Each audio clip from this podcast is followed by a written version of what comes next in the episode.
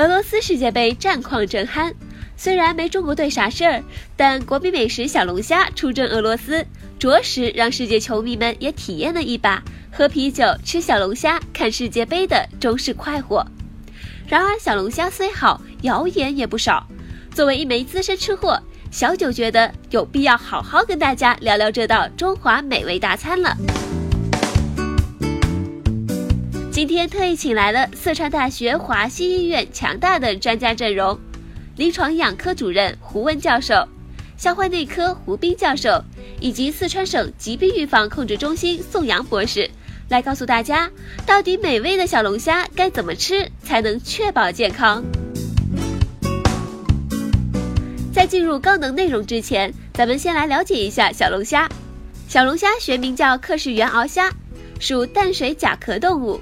原产于北美，杂食，主要靠吃植物类为生，但是饿疼了也会吃点小鱼小虾、浮游等生物。目前，小龙虾是世界上分布最广、产量最高的淡水螯虾之一，占世界龙虾总量的百分之八十。而且，小龙虾蛋白质和氨基酸含量较高，脂肪含量较低，富含亚油酸等人体必需脂肪酸以及较多的不饱和脂肪酸，营养成分高。这么美好的小龙虾却深陷各种传闻，今天就让我们的专家团来逐一分析吧。首先，传闻一：吃小龙虾身体里面会长寄生虫。不瞒你们说啊，小龙虾体内确实有寄生虫，但是呢，不要惊慌，不要害怕。要知道，寄生虫这玩意儿可不是小龙虾专属。实际上啊，很多水产品都可能携带寄生虫。比如大家爱吃的螃蟹啦、螺丝啦、贝类、鱼类，还有大家之前讨论很火热的淡水三文鱼等等。但是啊，要消灭寄生虫，方法其实也是很简单的。方法一就是彻底煮熟它。小龙虾的做法花样繁多，蒸、炸、煮、焖都好吃。想要吃的放心呢，只要做到一百摄氏度的高温下持续十分钟左右，让虾肉完全的熟透。这时候再趁热吃，那就完全不用顾虑了。鉴于很多地方小龙虾都是冰库冷藏，这样的情况下就需要多煮一段时间了。吃货们都知道，虾壳本身就比较硬，再加上冰冻，要煮透这个虾肉啊，确实要费一定的时间。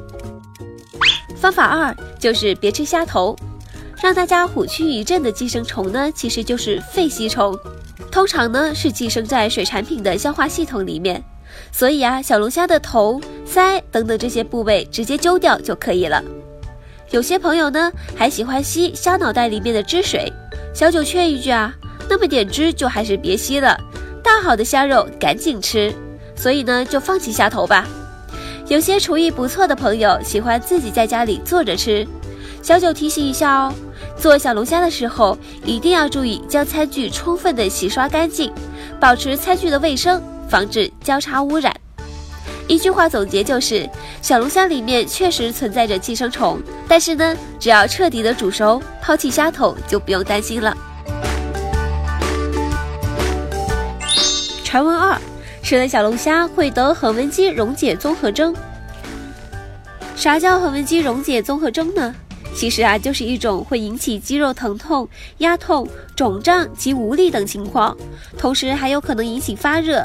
全身乏力，有白细胞或中性粒细胞比例升高等炎症反应的表现，以及尿会呈茶色或者是红葡萄酒色的一种病。咱们靠谱专家团表示，在研究过大量的案例之后，必须要细说两点。第一点，造成横纹肌溶解综合征的因素有很多，比如固定的姿势压迫肌肉、过度运动、高压电电击、全身性痉挛、毒虫咬伤。烧伤或被重物压伤，以及部分药物不良反应等等。二，根据目前掌握的情况来看，这一疾病的临床特点及疾病的演变过程仍然不是十分的清楚。对于小龙虾在生产、保存、烹制过程中，到底是哪种原因导致的横纹肌溶解，也还不明确。还有人怀疑是不是洗虾粉对身体造成了伤害？这洗虾粉到底是什么呢？有研究表明啊。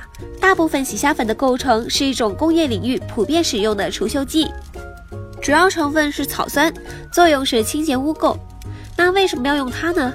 因为啊，用它清洗龙虾效果很明显啊，而且洗涤效率超级高。但是呢，草酸这个东西吧，经过清水浸泡和高温烹饪之后就会分解。但是呢，毕竟它是化学物质，所以一般建议不能用于食物的清洗。可是出门在外吧，谁也不知道自己吃的是不是洗虾粉洗出来的小龙虾。关于这个问题吧，大家也不必太担心。即使有店家用了洗虾粉，残留的草酸含量也是不足以引起恒温机溶解的。咱们专家团说了，抛开剂量、弹毒性都是耍流氓。一句话总结：小龙虾跟导致恒温机溶解综合征的关系，目前还没有明确的界定。喜欢吃小龙虾的话，记得要去正规的店家，而且一次不要吃太多喽。虾黄呢，就直接放弃，别吃了。传闻三：小龙虾重金属超标，吃多了容易中毒。有朋友说，听说小龙虾在污染特别严重的情况下也能够活下来，铜、镉、锌、铅、铬这些重金属啊都能够停留在小龙虾体内。针对这个说法呀。咱们专家团就说了，那还是要看大家是怎么买、怎么吃的了。专家建议一呢，要到正规养殖场去买，可别听信什么绿色无污染的小龙虾，那些啊很有可能都是一些来历不明的非养殖虾。如果刚好这批小龙虾生活在水质污染严重的自然水体中，就很有可能蓄积着较高的重金属。通常啊，正规养殖场的小龙虾都会接受免疫抽检，安全性方面呢是有一定的保障的。所以各位吃货朋友们呢，还是要去正规渠道购买小龙虾。专家建议二，重金属主要富集在虾的外壳、鳃和内脏，所以吃货们在享受美食的时候，只要把虾壳、虾脑、虾黄、虾线这些剔除，就可以安心的吃了。那一句话总结呢，就是去正规的市场或者是餐厅购买小龙虾，吃的时候呢，自动放弃虾壳、虾头、虾线这些特殊部位。最后的最后啊，小九还要再啰嗦几句，哪怕再喜欢吃小龙虾，也不要在短时间内频繁大量的吃吃不停。过敏体质、高尿酸症或者是痛风的朋友们呢，还是不吃为妙。孕妇、老人、儿童、体弱的朋友们少吃。如果实在是想吃，一定要确保小龙虾被完全的煮熟了。好了，本期节目到这里就结束了，咱们下期再见。